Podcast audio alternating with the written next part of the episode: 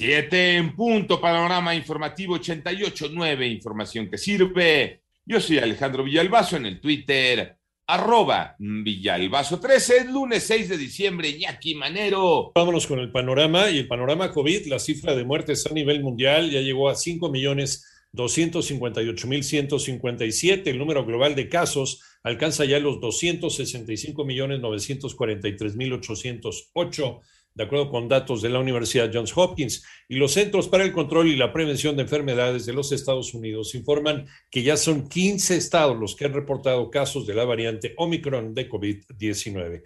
Las cifras de la pandemia en México las tiene Moni Barrera. Con la confirmación de 970 nuevos contagios en un día, ya son 3.901.263 casos de COVID en el país. Además, en las últimas 24 horas se confirmaron 48 fallecimientos por COVID y la cifra total de muertes se elevó a 295.202. La Secretaría de Salud informó que se identificaron 20.067 casos activos estimados que equivalen a 0.5% desde el inicio de la pandemia. En tanto, la actividad epidémica registra disminución de 17% en comparación con la semana anterior. En 88.9 Noticias, Mónica Barrera.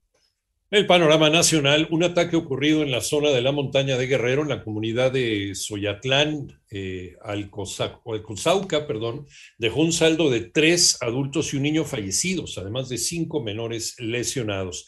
En tanto, la Fiscalía General de Justicia del Estado de San Luis Potosí abrió una carpeta de investigación tras el hallazgo de cuatro cuerpos desmembrados en la zona rural del municipio de Tamazopo y al menos cuatro personas murieron, 15 resultaron lesionadas, tres de ellas de gravedad, luego de que un tráiler impactara a cerca de 16 vehículos sobre la carretera Puerto México, Ojo Caliente, esto es en el estado de Coahuila. Este fin de semana el presidente realizó una visita a la zona del lago de Texcoco, René Ponce. Como parte de su gira de trabajo de carácter privado por la zona metropolitana del Valle de México, el presidente de la República supervisó la construcción del Parque Ecológico del Lago de Texcoco, acompañado del gobernador del Estado de México, Alfredo del Mazo, la jefa de gobierno capitalina, Claudia Sheinbaum, y el secretario de la Defensa, Luis Crescencio Sandoval, en un mensaje difundido en sus redes sociales. El primer mandatario destacó que el objetivo de este proyecto es conservar esta zona ecológica donde se iba a construir un aeropuerto en la administración anterior. Les adelanto que van a ser 14 mil hectáreas de reserva ecológica.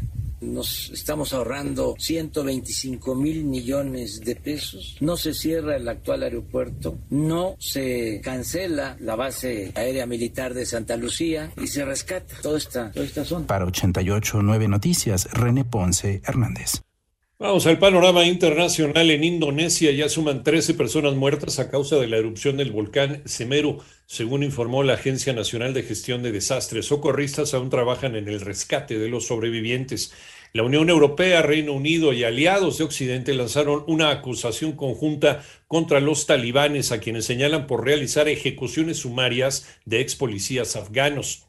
Y el Kremlin informa que el presidente ruso Vladimir Putin sostendrá una conversación telefónica con el presidente estadounidense Joe Biden para hablar sobre las tensiones en la frontera con Ucrania y la implementación de los acuerdos alcanzados en su cumbre de Ginebra en junio pasado.